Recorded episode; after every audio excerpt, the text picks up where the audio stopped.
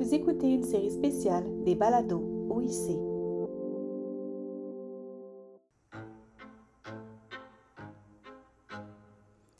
Lorsqu'il est question des ruses de l'intelligence des femmes, il est frappant de voir que celles-ci concernent surtout, voire essentiellement, les ruses amoureuses. Comment amadouer l'amant? Comment tromper le mari?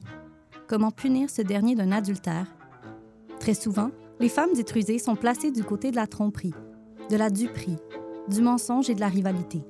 Pourtant, la ruse est également appropriée aux situations économiques, politiques et militaires. Notre série de balados, intitulée Les rusés, au féminin, vise à mettre en lumière ces différentes facettes des stratagèmes émancipatoires des femmes. Elle est le résultat d'une réflexion et d'un travail collectif autour de la question de la représentation de ces ruses, et elle décrit, à partir de différents corpus tirés de la littérature, de séries télévisées ou de faits historiques, cette intelligence qui sert aux femmes pour réussir, combattre, apprendre et se faire une place bien à elles. Ces exemples rendent visible la capacité d'abstraction, de direction, de spéculation et de ruse intellectuelle des femmes, femmes que nous nommons femmes à métis. La métisse, notion difficile à circonscrire, correspond à une forme d'intelligence particulière dont l'action s'exprime en creux. Elle implique, selon Jean-Pierre Vernant et Marcel Détienne, un ensemble complexe mais très cohérent d'attitudes mentales, de comportements intellectuels qui combinent le flair, la sagacité, la prévision, la souplesse d'esprit, la feinte, la débrouillardise, l'attention vigilante, le sens de l'opportunité. L'individu doué de métis possède un pouvoir illimité de polymorphie, une intelligence assez retorse et souple qui lui permettent de mener à bien ses projets. C'est cette intelligence que ces balados tentent de débusquer, chacun à leur manière. Car la métisse, multiple et diverse, reste difficile à saisir. Les personnages féminins et les femmes réelles présentées ici, qui appartiennent tant au 19e siècle qu'à notre époque contemporaine, doivent en effet ruser pour réussir dans des domaines souvent masculins.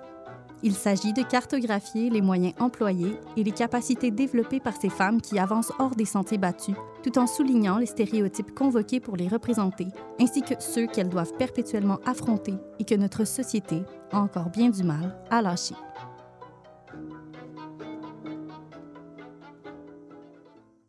Bonjour tout le monde, j'espère que vous allez bien. Je m'appelle Carl Emmanuel, je suis étudiant à l'UCAM au doctorat. Bonjour tout le monde, moi c'est Audrey Etu, étudiante à la maîtrise en recherche euh, en études littéraires à l'UCAM. Là, on est là pour vous parler du roman De Maupassant Bel Ami, publié en 1885. Je vais commencer tout de suite avec un petit résumé de l'œuvre. Georges Duroy est un bel homme, ancien militaire, qui travaille sur les chemins de fer au début du récit. Il est alors plutôt misérable, sans le sou. Il rencontre un soir un de ses anciens camarades d'armée, Charles Forestier, qui est maintenant rendu un important rédacteur au sein du journal La Vie française. Charles, lui, est marié à Madeleine, une femme rusée et brillante, qui se fait l'écrivain fantôme de son mari. C'est elle qui compose ses articles. Charles Forestier, donc, pour aider son ami Georges, lui offre un poste de journaliste. Il l'introduit à sa femme Madeleine pour qu'elle l'aide dans sa rédaction. Georges entreprend alors une collaboration avec Madeleine et c'est elle qui écrit maintenant euh, pour lui aussi. Charles Forestier est atteint d'une maladie pulmonaire, donc il meurt peu de temps après. Puis Georges prendra sa place en tant que mari de Madeleine, mais aussi en tant que rédacteur politique au sein du journal. Madeleine, elle, peut donc continuer à écrire et elle fait rapidement grimper les échelons à son nouveau mari au sein du journal. Georges, lui, hérite d'un bon emploi, d'une bonne dot et d'une charmante femme. Il crée des liens avec des hommes euh, politiques importants, puis Madeleine va profiter des relations de son mari pour monter un salon politique. Madeleine use aussi de ses charmes pour soutirer des informations importantes, des secrets politiques euh, qui lui permettent d'écrire des articles à succès. Georges multiplie les conquêtes féminines pour accomplir son ascension sociale. Il entreprend notamment une relation secrète euh, avec la femme de son patron. Puis quand son mariage avec Madeleine lui convient plus, parce qu'il sent que son statut social stagne, puis qu'il commence à trouver sa femme Madeleine suspecte, Georges va fomenter un coup. Il planifie d'attraper sa femme en plein délit d'adultère avec le ministre Laroche-Mathieu pour ensuite lui demander le divorce. Puis il monte un autre euh, scrupuleux complot par lequel il parvient à épouser la fille de son patron, lequel, lui, est devenu riche euh, en brassant des affaires véreuses. Met donc la main sur la petite Suzanne et sur sa dot de 20 millions de francs. Madeleine, de son côté, vit désormais reculée mais riche et s'est trouvé un nouveau jeune euh, journaliste pour lequel elle écrit au sein d'un nouveau journal. Malgré que euh, Duroy, c'est le personnage principal du récit, nous, on va se concentrer sur Madeleine. Donc, euh, notre rusée, en l'occurrence, dans le roman. Juste avant de commencer, pour la remise en contexte un peu de comment la ruse ici est appliquée dans le roman, Madeleine, elle vit au 19e siècle. On n'est pas dans une société comme la nôtre, dans la mesure où sa ruse, elle l'utilise pour négocier sa position dans la société. Une position où elle est constamment dominée. Même si elle s'y émancipe, elle reste quand même toujours prise dans ces carcans-là de sa société. Donc, c'est ça qui nous intéresse ici. C'est comment ruser avec les structures, faire avec les structures genrées de l'époque. Je vais enchaîner en parlant de la dissimulation, parce que ça, c'est un talent que Madeleine, elle excelle dans la dissimulation. Et c'est un trait aussi caractéristique de l'intelligence de la métisse. Donc, la duplicité, c'est essentiel à Madeleine pour se dissimuler dans l'espace public. Déjà, dans, dans Bellamy, la notion de déplacement, ça occupe une place très importante. Pour les personnages masculins, déjà, les personnages féminins, tous les personnages vont ne cesser de parcourir l'espace public, l'espace urbain, c'est vraiment une visite guidée de Paris, le Paris de l'époque, avec ses boulevards haussmanniens et etc. Et dans le roman, il y a de nombreux repères spatiaux qui sont restitués, que ce soit des places publiques, beaucoup de rues, de noms de rues, etc. Ça permet au lecteur vraiment de circuler dans la ville avec les personnages. Et plus encore, la circulation urbaine évoque le chemin parcouru par les ambitieux pour arriver à leur objectif. C'est par ces flâneries urbaines que Duroy va rencontrer Forestier, comme tu l'as dit, dont justement la rencontre, c'est l'élément déclencheur du roman, et c'est ça qui provoque son ascension sociale. En d'autres termes, traverser l'espace urbain signifie donc aussi pénétrer la hiérarchie sociale. À plusieurs reprises dans le roman, il va être indiqué que les femmes portent un voile quand elles sortent à l'extérieur. On a le symbole avec le vêtement. Celles-ci équipées d'un voile, elles traversent l'espace urbain voilé. Elles sont cachées et ça signifie aussi qu'elles ont appris à se cacher sous leur accoutrement, à se faire discrètes. Madeleine, elle, elle va pousser ces stratégies-là encore plus loin. Son habileté dans la dissimulation se manifeste à même son corps, ou si je veux être plus précis, ça se manifeste dans son langage corporel. Elle est impénétrable. Il est dit d'elle qu'elle dispose d'une figure irrégulière et séduisante, dont le visage paraît dire ou cacher quelque chose. Son voile, elle le pose sur ses manières de se comporter en public. Madeleine a de la réserve, elle n'est jamais dans l'excès. Un des meilleurs exemples de ça, c'est dans la scène où elle, Madeleine, du roi, son mari forestier et Madame de Marelle organisent un souper.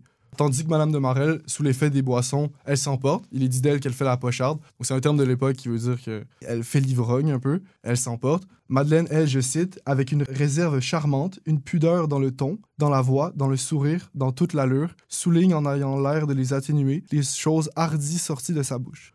Ici, l'extrait fait le lien direct entre le langage du corps et le fait de parler. Tout comme du roi, qui, je le rappelle, il incarne la figure du rusé. Du roi, lui aussi, il est à souper, il essaye, il se donne un décorum parce qu'il est encore à un stade où il veut monter dans la hiérarchie. Donc, il veut se donner une bonne image. Madeleine Forestier, elle fait comme lui, elle baisse pas sa garde jusqu'à la fin du repas. Je donne encore un autre extrait qui met en parallèle les deux personnages dans leur attitude commune. Madeleine Forestier se taisait maintenant, par prudence peut-être, et du roi, se sentant trop allumé pour ne pas se compromettre, gardait une réserve habile. Donc, même enivrée lors d'un souper bien arrosé, Madeleine, elle reste toujours alerte, elle reste consciente de ses mouvements et de ses gestes. Par le décorum qu'elle s'impose, elle fait preuve d'une subtile retenue à tous les instants. Ce jeu de l'apparence est plutôt contradictoire avec les injonctions qui pèsent sur les femmes à l'époque, à savoir qu'on disait d'elle qu'elle serait dénudée de raison et elle serait seulement capable d'agir impulsivement sous l'effet de, de leurs émotions. On les infantilisait. À l'opposé, Madeleine, elle est tout le contraire du portrait de cette image infantile. Madeleine, elle le dit très bien, elle fait primer la raison sur l'amour quand Duroy va, va tenter de la séduire pour la première fois euh, en faisant son grand jeu théâtral, qui normalement a l'effet de mettre toutes les autres femmes en émoi dans le livre, Madeleine, elle, contrairement à celle-ci, elle garde sa contenance. Sa réaction, je vous la cite, elle ne parut ni étonnée, ni choquée, ni flattée. Elle continua à sourire du même sourire indifférent, et elle répondit avec tranquillité. Mon cher ami, pour moi, un homme amoureux est rayé du nombre des vivants. Il devient idiot. Par cette capacité à contrôler ses émotions et de paraître indifférente dans de nombreuses situations, Madeleine reste insondable aux yeux du lecteur et du personnage masculin. Encore là, cette inversion-là, elle revient quand Duroy essaie de la confronter par rapport à son infidélité. Elle, à chaque fois qu'elle lui répond, elle garde sa contenance. Il est dit d'elle qu'elle répond avec philosophie, elle répond calmement, tandis que Duroy, lui, il traverse toutes les émotions possibles. Il rit, il grommelle, euh, il ricane, il s'énerve, etc. On voit bien comment les stigmates ici sont renversés. Ses manières de faire sont une ruse de l'apparence qui lui sert d'écran, un écran qui se manifeste d'ailleurs dans la fumée de sa cigarette. Mais ça, euh, je vais te laisser en parler. Euh, oui, donc euh, comme tu le dis, Madeleine apparaît voilée, impénétrable. Puis ça, c'est beaucoup démontré par la fumée de cigarette, la fumée en général, mais surtout celle de la cigarette dans le roman. Pour vous mettre en contexte un petit peu, je me suis intéressée à l'univers de la cigarette dans Belle Amie, puis aux liens qu'il pouvait entretenir avec la ruse de Madeleine. Notons d'abord que la cigarette occupe une place importante dans le récit, particulièrement par le biais de Madeleine, qui est constamment dépeinte en train de fumer quand elle écrit. Bien, je vais commencer par mentionner qu'au 19e siècle, la femme fumeuse est presque inexistante. Si on s'intéresse aux statistiques qui concernent l'évolution de la consommation de la cigarette par sexe en France, on constate qu'avant 1940, la consommation de la cigarette chez la femme est quasi nulle, puis donc 100 de la consommation est attribuée aux hommes. Non seulement la consommation féminine de tabac est-elle quasi inexistante, mais elle est surtout extrêmement mal vue.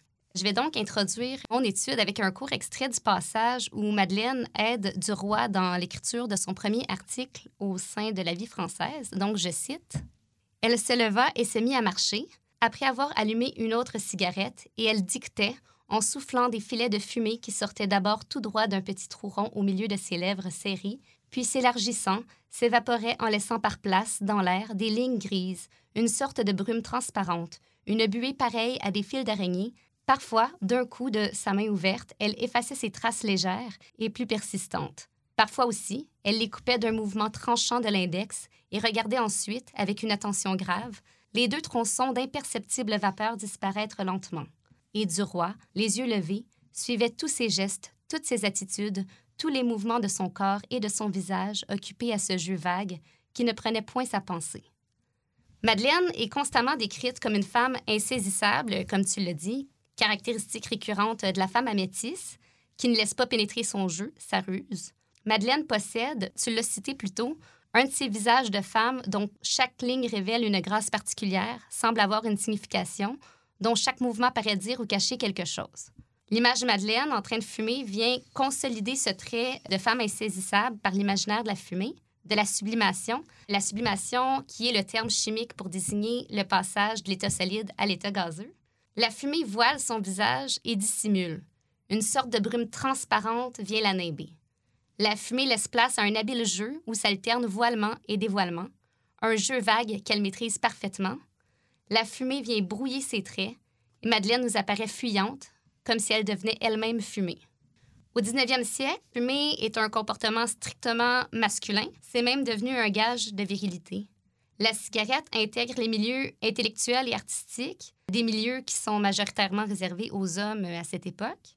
Les lieux de la fume, pour reprendre l'expression de Didier Nourisson, sont donc majoritairement les lieux de sociabilité, qui sont aussi à l'époque des lieux masculins. Les lieux de fête, les estaminets. On peut fumer dans la rue, mais pas si on est une femme. À la maison, on fume au, fumoir justement pour pas fumer devant les femmes. Le fumoir devient donc le lieu par excellence de la virilité, où on brasse des affaires d'hommes, des sujets euh, dont on souhaite tenir les femmes à l'écart. Dans le roman, c'est le lieu du journal qui endosse le rôle de fumoir pour les maris successifs de Madeleine. Les bureaux de la vie française, contre toute attente, remplissent pas la fonction de lieu d'écriture. Monsieur Forestier, puis Duroy ensuite, s'y rendent pour brasser des affaires publiques qui vont servir de fond à leur article, mais ils s'y rendent aussi pour fumer et pour euh, jouer au bilboquet. L'écriture, c'est à la maison que ça se passe parce que c'est Madeleine qui s'y adonne. Quant à elle, Madeleine, elle s'adonne à sa fumerie sans gêne dans sa maison, plus précisément au bureau de son mari, cabinet de travail qui fait aussi office de lieu d'écriture. Madeleine se réapproprie donc un objet typiquement masculin, la cigarette, un lieu strictement masculin, le cabinet de travail, pour s'adonner à une activité majoritairement masculine, soit l'écriture, qu'elle transpose en pratique émancipatrice. Euh, ceci dit, ces deux pratiques indissociables pour Madeleine, soit celle de fumer et celle d'écrire, lui permettent jamais d'intégrer l'espace public. Elle est circonscrite dans le privé, voire même au foyer. Tout le monde semble au courant du fait qu'elle écrit pour ses maris elle est publiée, mais jouit d'aucune reconnaissance réelle parce qu'elle le fait sous le nom de son mari, puis jamais elle mettra les pieds au journal. Si elle intègre le milieu journalistique, c'est en coulisses, comme un spectre qui plane sur la vie française. Elle se fait l'écrivain fantôme de ses maris, ce qui nous renvoie encore une fois à l'imaginaire de la sublimation. Madeleine découvre des scandales, sujets qu'elle couvre dans ses articles, mais jamais elle le fait à découvert. Elle use des relations de son mari pour baigner dans les ébats politiques et journalistiques, mais même si elle réussit à monter son salon politique qui jouit d'un certain prestige, c'est le public qui vient à elle et non l'inverse. C'est le public qui pénètre son foyer. Cette ambiguïté se reflète dans l'appellation même de salon politique qui évoque à la fois le foyer et le domaine du politique. La femme qui fume au 19e siècle est considérée comme dangereuse, suspecte et suspectée de toutes sortes de vices. Si Duroy est d'abord attiré et charmé par l'intelligence virile de Madeleine parce qu'il la considère comme un moyen d'ascension dans la sphère sociale, la virilité spirituelle de sa femme finit effectivement par devenir menaçante et suspecte. Puis, il décrira tantôt Madeleine comme euh, suspecte, qui se compromettait toujours, dont l'allure dénonçait l'intrigante. La fumeuse du 19e siècle est donc immanquablement associée à la prostitution, la courtisanerie, notamment parce que les prostituées ont été les premières femmes à s'afficher en tant que fumeuses. Et d'ailleurs, on appelle à l'époque la cigarette, qui est un objet relativement nouveau, la grisette des fumeurs. Et grisette renvoie à une femme euh, de condition modeste, donc souvent soit la prostituée ou l'ouvrière. L'archétype de la prostituée est omniprésent dans le discours de Bellamy, et outre la cigarette, la narration va souvent créer un rapprochement entre Madeleine et la figure de la prostituée. D'abord, il y a le rapport trouble entre le privé et le public euh, qu'on a évoqué plus tôt, qui se traduit souvent chez Madeleine par un brouillage des frontières entre le public et l'intime. Par exemple, quand elle écrit pour Duroy, qui à ce moment du récit lui est encore un inconnu, elle le fait en peignoir, étoffe décrite comme linge de chambre, linge de nuit, linge d'amour. Hmm. Ce peignoir-là, il revient tout le temps. Oui, effectivement. À tous les, tous les instants du récit jusqu'à la fin. Il est toujours soulevé, remarqué, effectivement. C'est un motif qui revient. Euh, ensuite, comme c'est le cas avec euh, La Roche-Mathieu, Madeleine utilise ses amants pour obtenir des informations inédites, c'est-à-dire qu'elle vend en quelque sorte son corps contre de l'information, des secrets. Lors de la première visite de Georges aux Folies Bergères, au tout début du roman, il rencontre deux courtisanes, une brune, une blonde, qui sont toutes deux des homologues respectives de Madame de Marelle, qui, elle, est une amante euh, de Georges Duroy, et de Madeleine.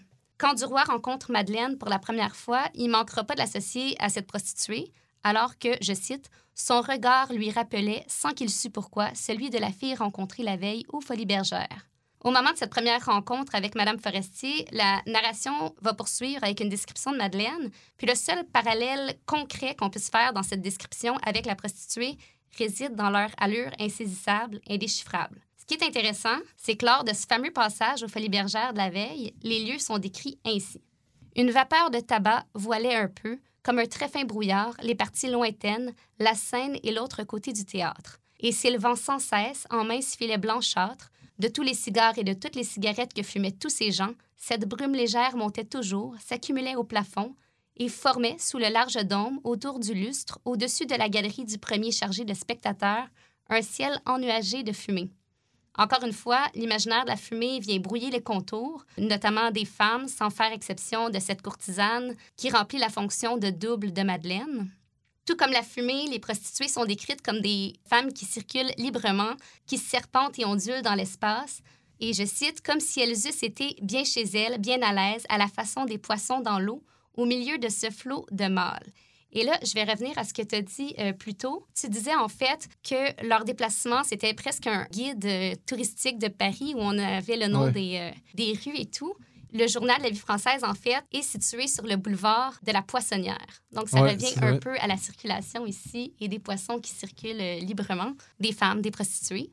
Ensuite, pour poursuivre, après le mariage, quand le jeune couple se rend à Canteleu, près de Rouen, pour visiter les parents de Georges, la mère de Georges, qui est très peu charmée par Madeleine, manquera pas de la décrire comme une traînée avec ses falbalas et son musc, le musc faisant évidemment référence au parfum des prostituées. Finalement, on ne peut pas écarter la référence biblique qui se rattache au prénom de Madeleine, alors que Marie-Madeleine, qui entretenait une relation étroite avec le Christ, a longtemps été perçue dans l'imaginaire chrétien comme une pécheresse, voire comme une prostituée. D'ailleurs, Duroy échappe pas non plus à l'analogie chrétienne. Dans la demeure des Walter, tout le monde va finir par s'étonner de la ressemblance flagrante entre le journaliste et la représentation du Christ sur un tableau. Et notons que dans cette scène, Madeleine ne fera qu'affirmer en souriant que Jésus a l'air plus viril. Mais d'ailleurs, il se marie à l'église de la Madeleine, non? Oui, tout à fait. On dirait Madeleine, elle est toujours là, alors qu'elle n'y est pas des fois. Oui, exactement. Comme la Madeleine, fumée aussi. Madeleine est vraiment partout, comme un spectre. Il y a aussi un autre moment du récit où l'image prostituée nous renvoie à Madeleine. C'est lors d'une promenade de Georges sur l'avenue Bois de Boulogne, où il aperçoit une jeune femme blonde sur son fiacre et qu'il admire cette belle parvenue de l'amour. On dit qu'il sentait peut-être vaguement qu'il y avait quelque chose de commun entre eux, un lien de nature, qu'ils étaient de même race, de même âme. Si ce n'est qu'elle est également blonde, des termes similaires vont être utilisés pour décrire Madeleine. On dit qu'elle est une parvenue à droite de nature semblable à du roi. Dans l'œuvre, le discours sur la prostituée se déplie pas de façon péjorative. La prostituée se présente comme une femme libre, émancipée.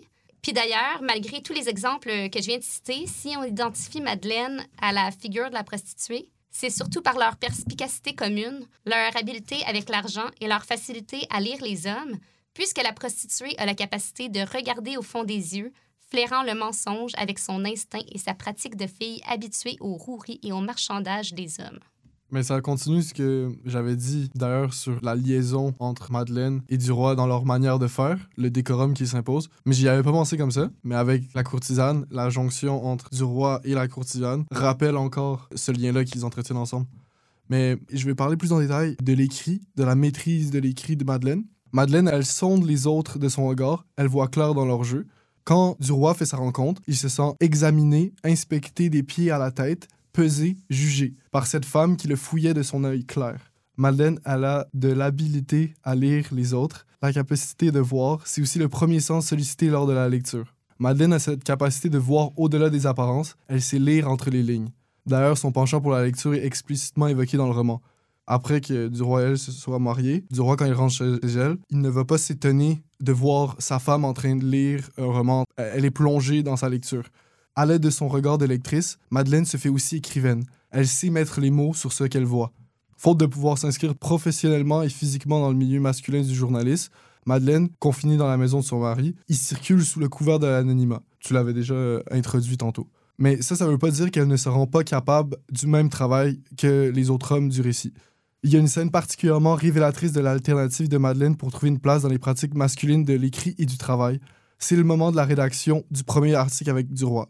Dans cette scène-là, il y a une mise en scène de la réappropriation d'une pratique scripturale masculine, celle du journaliste, qui est associée aux hommes à cette époque-là, dans un espace de travail qui est dédié à l'homme, dans le cabinet de travail du mari de Madeleine.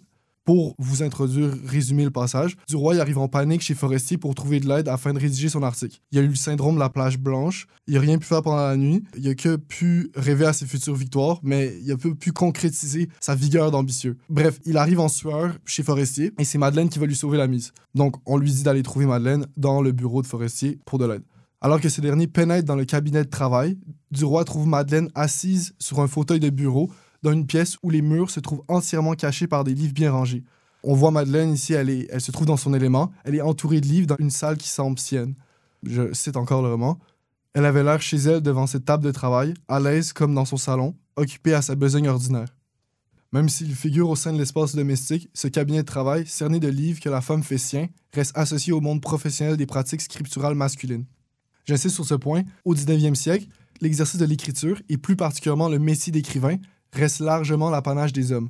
Pour vous donner une idée, au début du siècle, on tente même d'interdire la lecture aux femmes. On dira euh, d'elles qu'elles ne sont pas faites pour la lecture. Et quand on dit lecture, on évoque aussi l'écriture. Ça serait même une source de danger d'enseigner, de montrer aux femmes comment lire.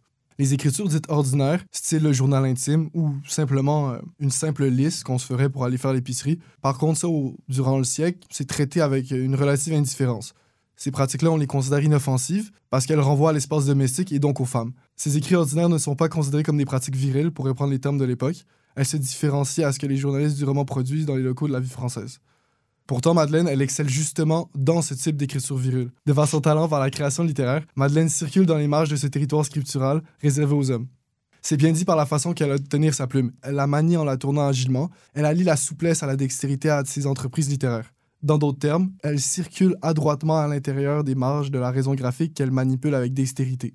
Donc, pour revenir à la scène, avant qu'il se mette à rédiger, Madeleine se lève, laisse sa place à Duroy et commence à lui poser des questions sur le sujet sur lequel il compte écrire. En l'espace de 10 minutes, Madeleine, elle en sait autant que lui et commence à lui dicter ce qu'il doit écrire. Les rôles entre le masculin et le féminin ici s'inversent le temps de cette scène. C'est pas l'homme qui travaille, mais c'est la femme. Duroy figure comme un secrétaire qui recopie la pensée de Madeleine.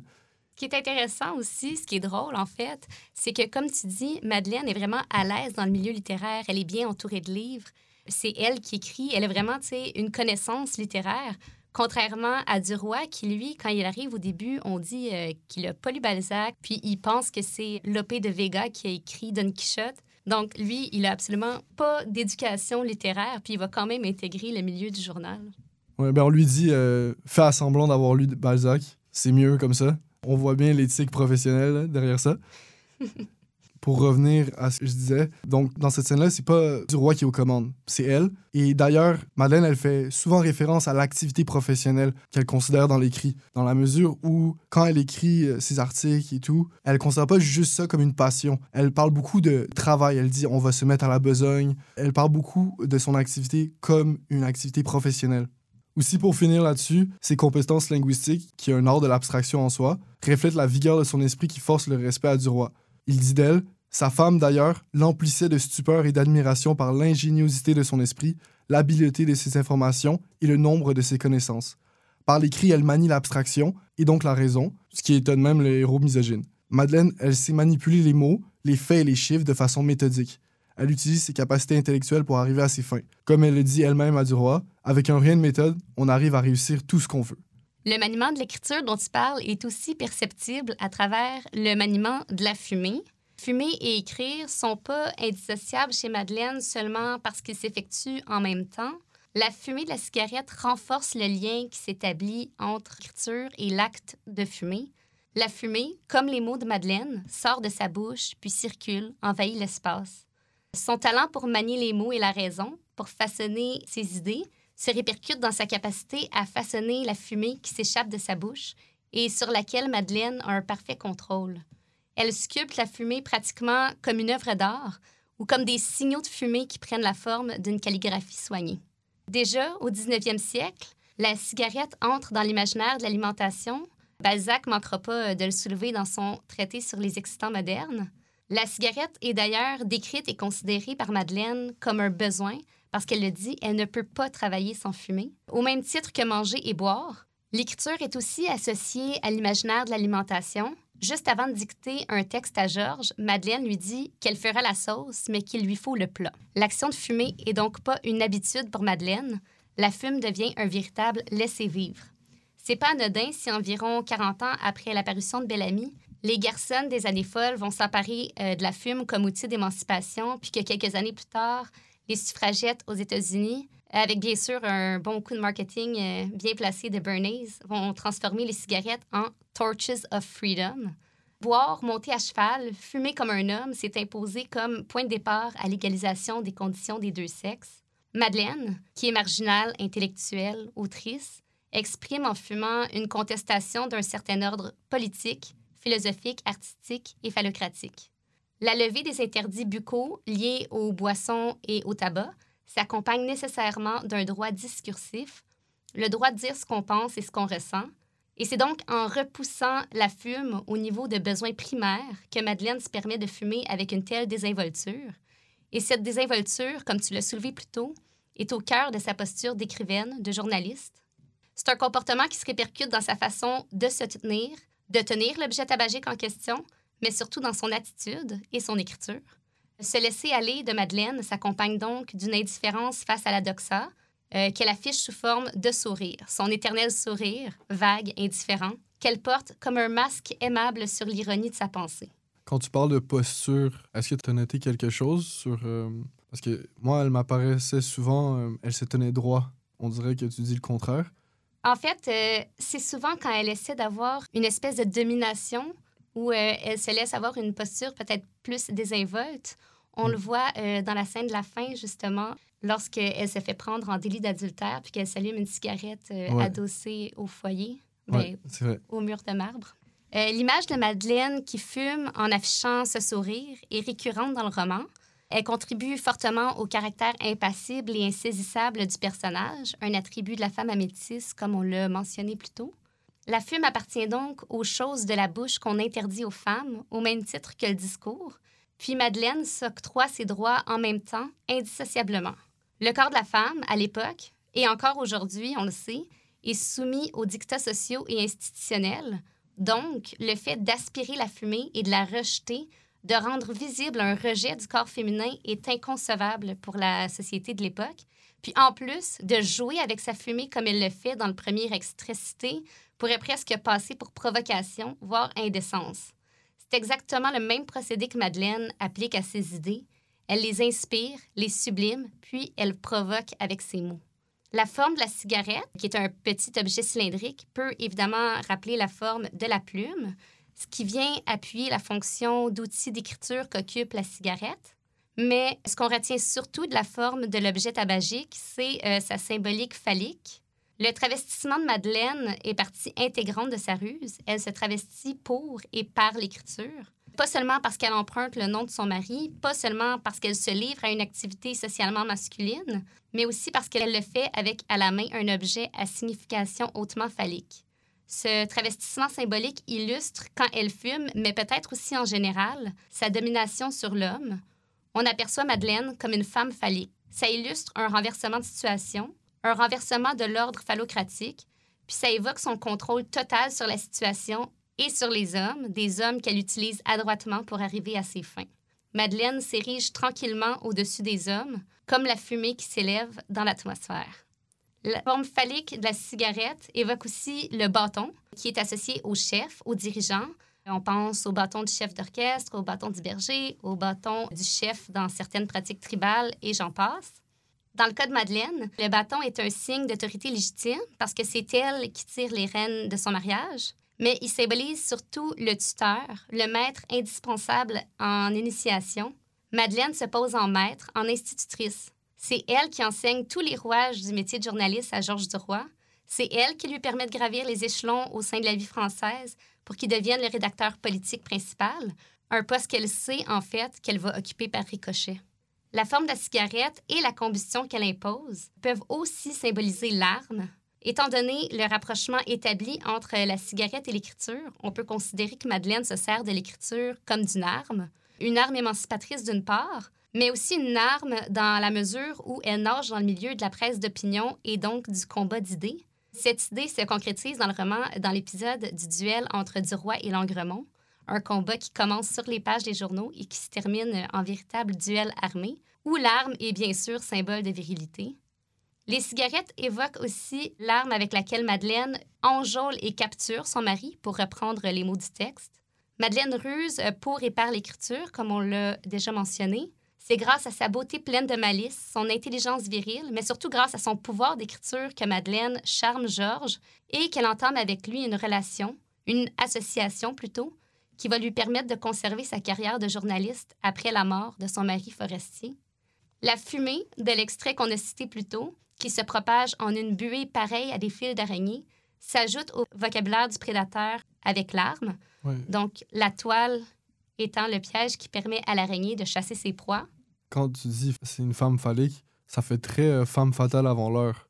Oui, effectivement. Alors, je pense pas que le archétype-là de personnage existe encore à l'époque. Je crois. Je sais pas si tu le sais.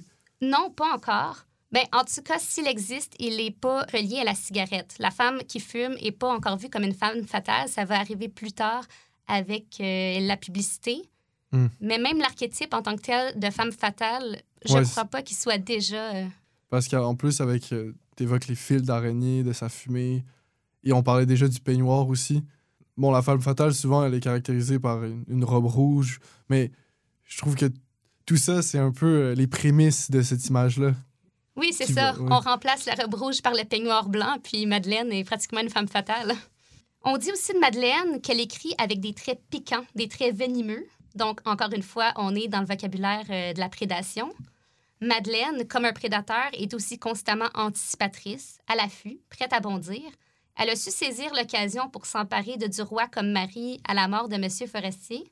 Puis tout porte à croire qu'elle avait habilement préparé le terrain, parce qu'elle écrivait déjà pour lui d'une part, mais aussi parce que c'est elle qui l'a fait venir à Cannes quand son mari était mourant.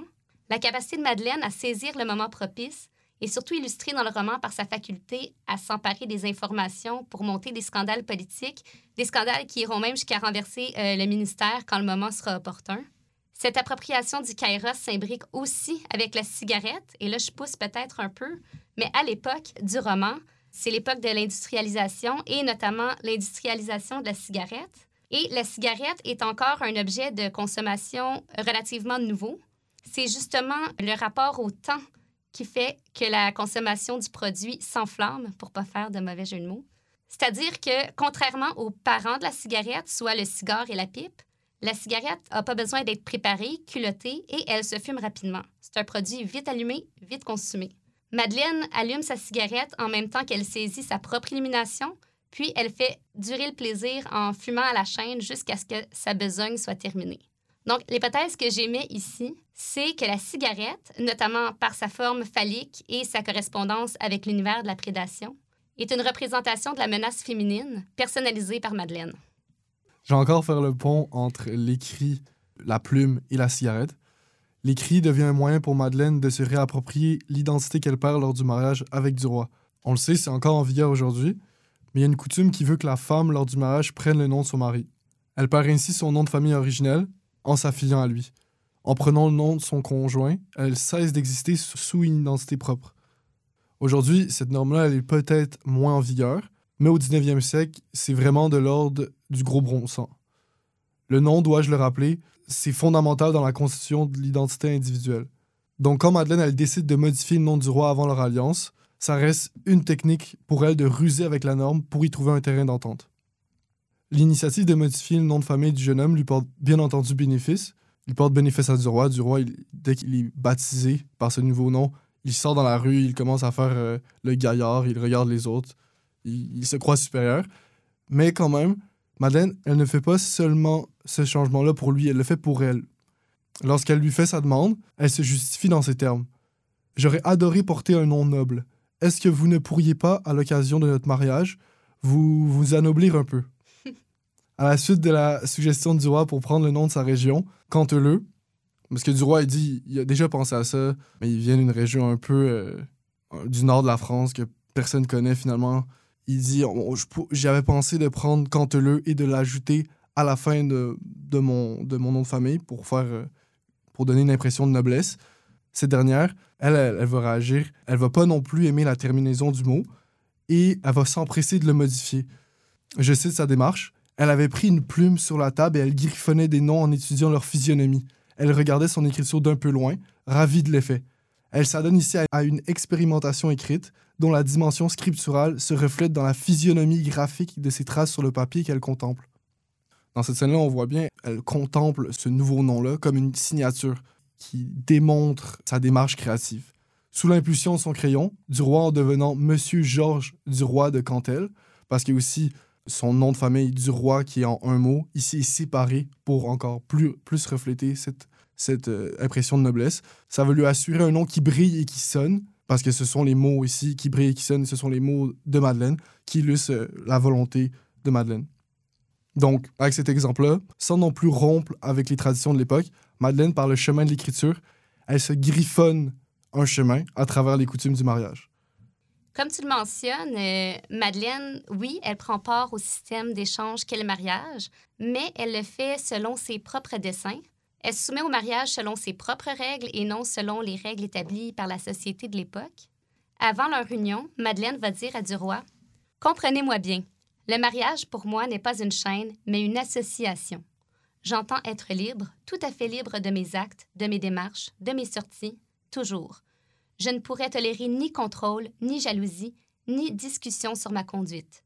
Je m'engagerais, bien entendu, à ne jamais compromettre le nom de l'homme que j'aurais épousé, à ne jamais le rendre odieux ou ridicule. Mais il faudrait aussi que cet homme s'engageât à voir en moi une égale, une alliée, et non pas une inférieure ni une épouse obéissante et soumise. Mes idées, je le sais, ne sont pas celles de tout le monde, mais je n'en changerai point. Voilà. Ce passage-là peut se lire un peu comme leur contrat de mariage. Madeleine établit des règles bien précises qui sont en marge des règles conventionnelles du mariage, puis elle entend les respecter et les faire respecter à son mari. On dit que la ruse se situe entre les règles et la triche, puis c'est de cette ingéniosité-là dont fait part Madeleine. Elle triche pas, mais elle suit pas non plus les règles établies. Elle les contourne, les remanie, les réécrit. Ce qui intéresse Madeleine, c'est le manège politique et journalistique, et son mariage prend donc la forme d'un pacte avec son mari qui lui permettra d'atteindre ses objectifs. Il est possible pour Madeleine de vivre de son art que par le mariage. L'absurdité de la dépendance financière est donc soulevée implicitement dans le texte parce que Madeleine réussit à vivre de son écriture, mais par l'intermédiaire de son mari. Leur association débute dès leur collaboration sur l'écriture du premier article de Duroy, puis elle se consolide par ce contrat oral euh, que je viens tout juste de citer. Là où l'imaginaire de la fume entre en jeu, c'est dans son rôle de confirmer des ententes, de confirmer des alliances. On pense d'abord aux hommes d'affaires qui s'allument un cigare pour sceller une entente, mais cette fonction tire ses origines du plus vieil ancêtre de la cigarette, soit du calumet de paix des Premières Nations. L'objet traditionnel avait plusieurs fonctions, mais celle qui est la plus retenue et reconnue dans l'imaginaire européen est la fonction liée à la diplomatie et au maintien des bonnes relations. Madeleine scelle donc cette association avec Duroy dès la première scène d'écriture, en affirmant qu'il va être charmant de collaborer comme ça et en s'allumant une cigarette. C'est elle qui va s'occuper de gérer avec une sûreté d'homme d'affaires tous les détails financiers du ménage, pour ensuite se faire ambassadrice du mariage, où elle va prendre le nom de son associé, comme tu l'as dit. Elle prend le nom de son mari, mais elle signe surtout le nom de son mari, qu'elle utilise comme nom d'emprunt pour la rédaction de ses articles. Comme on disait, elle va choisir et former ce nom d'emprunt en créant la signature de du roi en deux mots, euh, comme tu l'as si bien expliqué, puis plus tard en l'encourageant à s'anoblir avec le titre. Ironie du sort, si l'écriture de Madeleine lui appose le nom de son mari, l'écriture appose inversement à Duroy le nom de sa femme. Après la mort de Charles Forestier, les collègues de travail du journal de Georges vont euh, commencer à le taquiner puis à l'appeler Forestier. Ils vont justifier leur moquerie en affirmant que cela tient à ce que les articles de Duroy ressemblent bigrement aux siens. Tout le monde s'y trompe. Évidemment, Forestier est le nom de Charles, mais c'était néanmoins le nom que portait Madeleine quand Georges l'a rencontré, puis c'est le nom qu'elle va reprendre à la fin du récit après le divorce. Encore là, le peignoir revient ici. Du roi, il, lui fait une scène parce qu'elle porte encore ce peignoir. Lui, il l'associe à Forestier parce qu'elle le portait déjà à l'époque. Je, crois même que c'est Forestier qui lui avait acheté. Mais bref, encore là, le, peignoir est le symbole de l'angoisse du personnage. Comment dire, il, euh, exacerbe l'angoisse du personnage. Oui, ben en fait, je vois le peignoir vraiment plus comme un rappel du mari, de l'intimité qu'elle entretenait avec euh, le mari, qui va euh, soulever sa jalousie. Ce que je trouvais intéressant dans le fait du nom, c'est qu'il est vraiment en lien avec euh, Madeleine, parce que c'est son écriture qui lui vaut ce nom-là, le nom de Forestier. Ouais. Puis l'orgueil de Georges est profondément atteint par ces blagues-là que font euh, ses collègues, parce que, je cite, le nom de Forestier lui crie C'est ta femme qui fait ta besogne comme elle faisait celle de l'autre. Tu ne serais rien sans elle. Les collègues de Georges vont pousser la moquerie jusqu'à créer une, une espèce de pancarte de musée qui porte la mention Forestier du Roi avec un, tiret pour assigner à Georges le legs de la collection de Bill Bucket Charles. Euh, je trouve que cette scène est assez évocatrice. Pour faire un lien avec la cigarette, le bilboquet rappelle la cigarette par sa forme phallique, mais aussi parce que les deux sont des objets utilisés en même temps et au même endroit au journal, qui, comme on l'a dit plus tôt, joue le rôle du fumoir. Mais aussi parce que le bilboquet, comme la cigarette, symbolise en quelque sorte la menace féminine dans Bel Ami. Dans le texte, le bilboquet est décrit comme un jeu où on pique la bille énorme en buis sur la petite pointe de bois. La connotation sexuelle du bilboquet, qui est assez évidente, renvoie à la mathématisation des rapports sexuels parce que les hommes vont compter à voix haute euh, chaque coup où ils réussissent à empaler la bille trouée sur le bâton. C'est assez intéressant parce que c'est un peu le reflet de la relation de Madeleine et Georges. S'ils partagent le même lit, c'est pour des raisons calculées à des fins de réussite. On peut aussi envisager le bilboquet comme un déplacement de l'acte sexuel, un jeu qu'il remplacerait. On sait qu'avant que Duroy prenne la place de Forestier au journal, Forestier était l'un des plus forts au bilboquet. Il n'y avait que Saint-Potin qui était plus fort que lui. Saint-Potin est décrit comme un petit homme très pâle, bouffi, très gras, chauve, avec un crâne tout blanc et luisant, écrivant le nez sur son papier par suite d'une myopie excessive.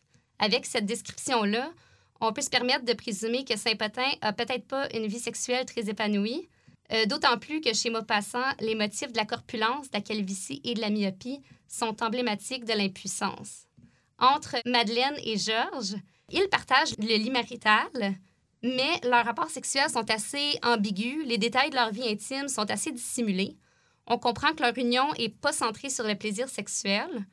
Puis, si on veut pousser la métaphore, puis euh, je me permets de le faire, cette constatation place anachroniquement Madeleine dans l'imaginaire de la sublimation, parce qu'en psychanalyse, le terme sublimation a été conceptualisé par Freud en 1905 pour rendre compte d'un type d'activité euh, comme la création littéraire, artistique, intellectuelle, une activité qui n'a pas rapport apparent avec la sexualité, mais qui tirait sa force de la pulsion sexuelle.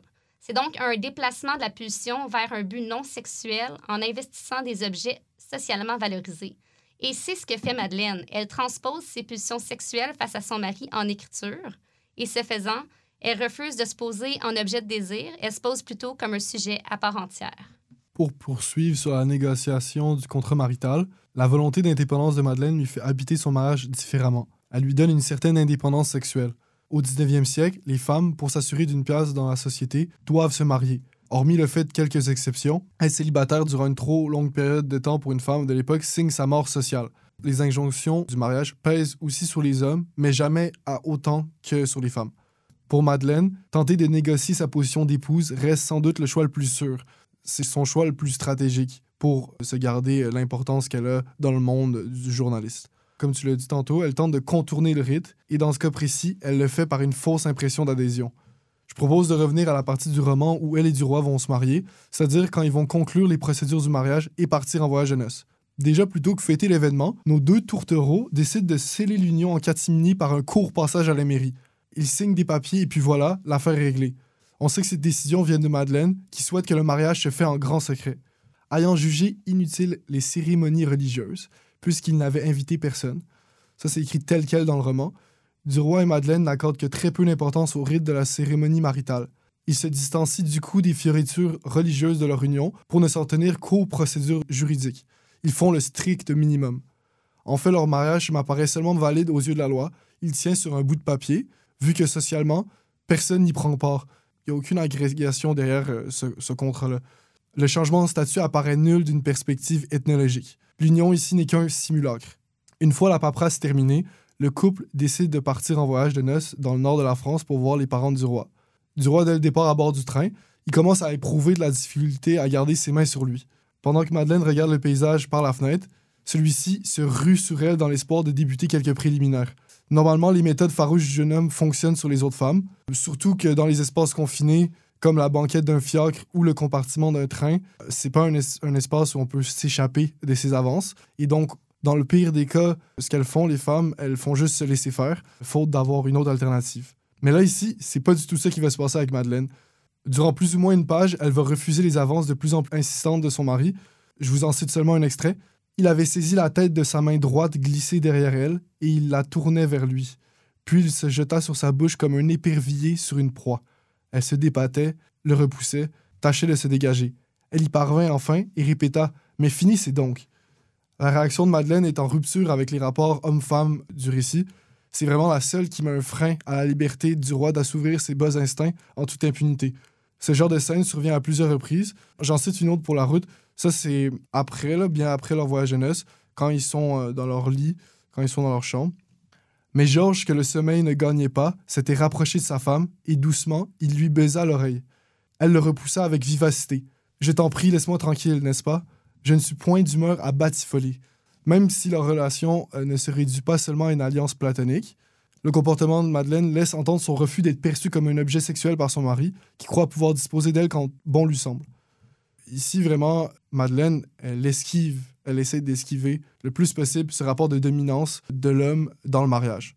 La façon dont Duroy se jette sur elle dans le wagon, comme un épervier sur une proie, je reprends les termes, indique bien la façon dont l'un attend disposer de l'autre. Il y a un schéma chasseur-chassé.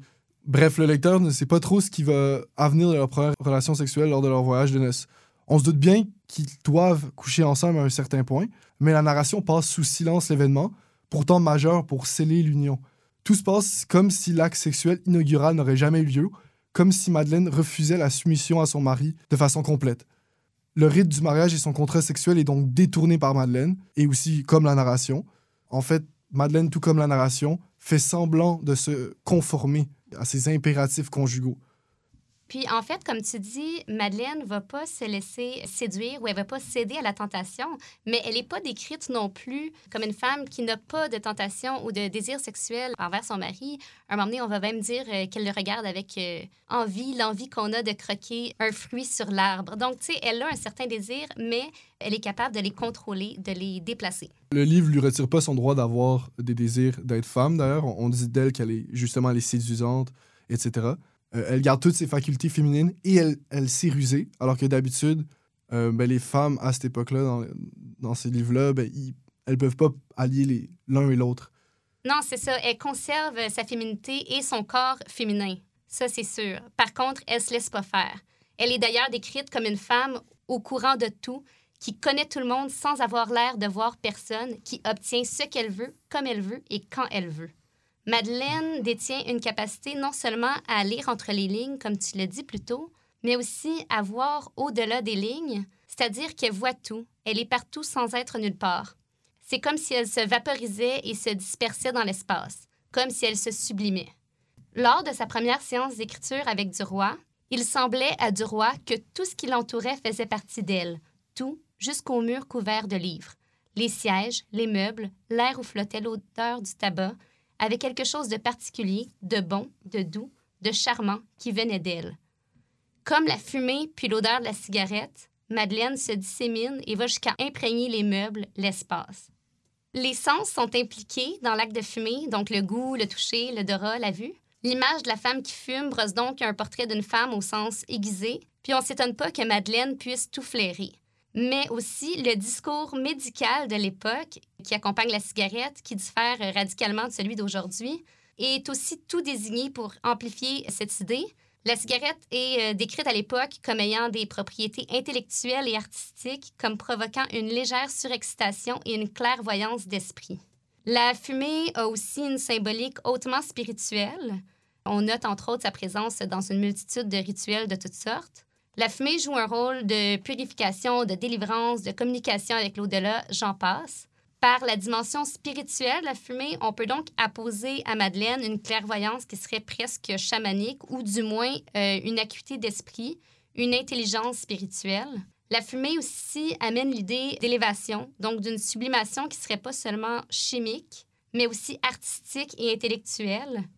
La description des folies bergères euh, qu'on a citées plus tôt, où la fumée du tabac s'élève dans un dôme, est d'ailleurs une belle représentation de cette élévation par la fumée, qu'on par une supériorité d'esprit de Madeleine.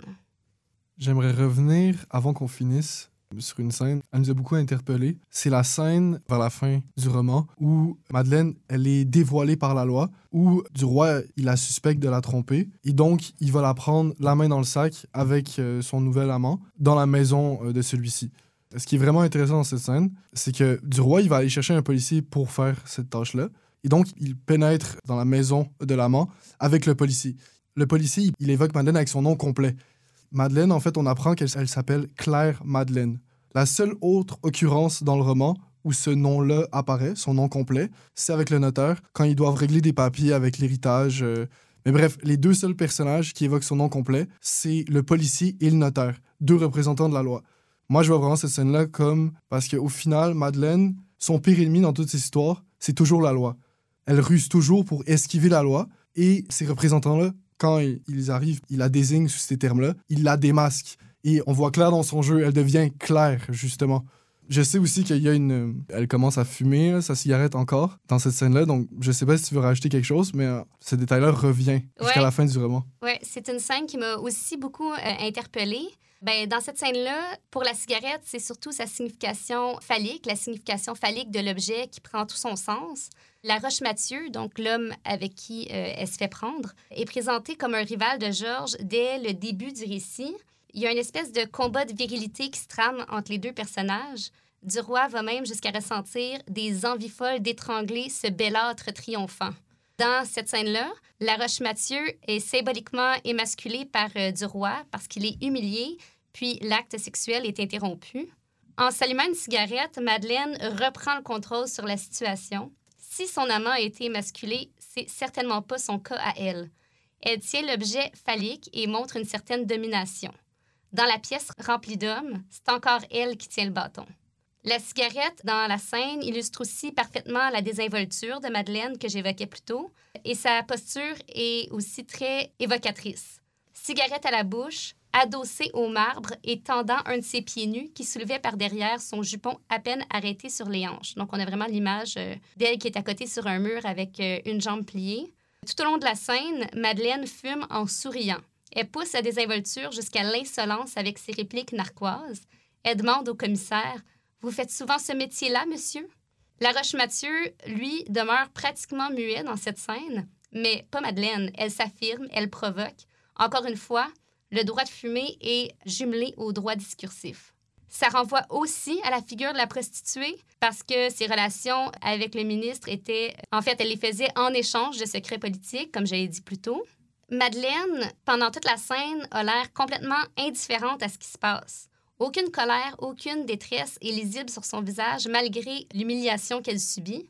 Son corps est dévoilé, mais son visage, lui, demeure voilé. Voilé par le masque de son sourire, mais aussi voilé par la fumée qui provient de sa cigarette, du feu mourant dans le foyer et des dix bougies qu'elle a pris soin d'allumer. Des bougies qui, d'ailleurs, ont presque une allure de, rituel ou de cérémonie. Elle va allumer les dix bougies euh, sur le chandelier avant d'allumer avant sa cigarette et de, et de commencer à parler. Et la cigarette peut aussi être vue dans cet extrait-là comme un rappel de leur alliance, de leur contrat que Georges vient de rompre en compromettant Madeleine. Donc, c'est vraiment un passage qui boucle bien la boucle de notre présentation aujourd'hui parce que ça rappelle vraiment euh, tous les concepts dont on a parlé, ou pratiquement. Si vous voulez en savoir plus, je vous encourage fortement à lire le roman. Je vous le conseille vivement. Merci de nous avoir écoutés. Merci d'avoir été avec nous jusqu'à la fin de l'épisode 3 des Rusés, une série spéciale des balados OIC. Rendez-vous la semaine prochaine pour un autre épisode sur la temporalité de la métisse. Pour réécouter les épisodes de la série Les Rusés et découvrir leurs compléments, rendez-vous sur le site de l'Observatoire de l'imaginaire contemporain à l'adresse oic.ucam.ca. Les balados OIC sont disponibles sur toutes les plateformes de balado-diffusion.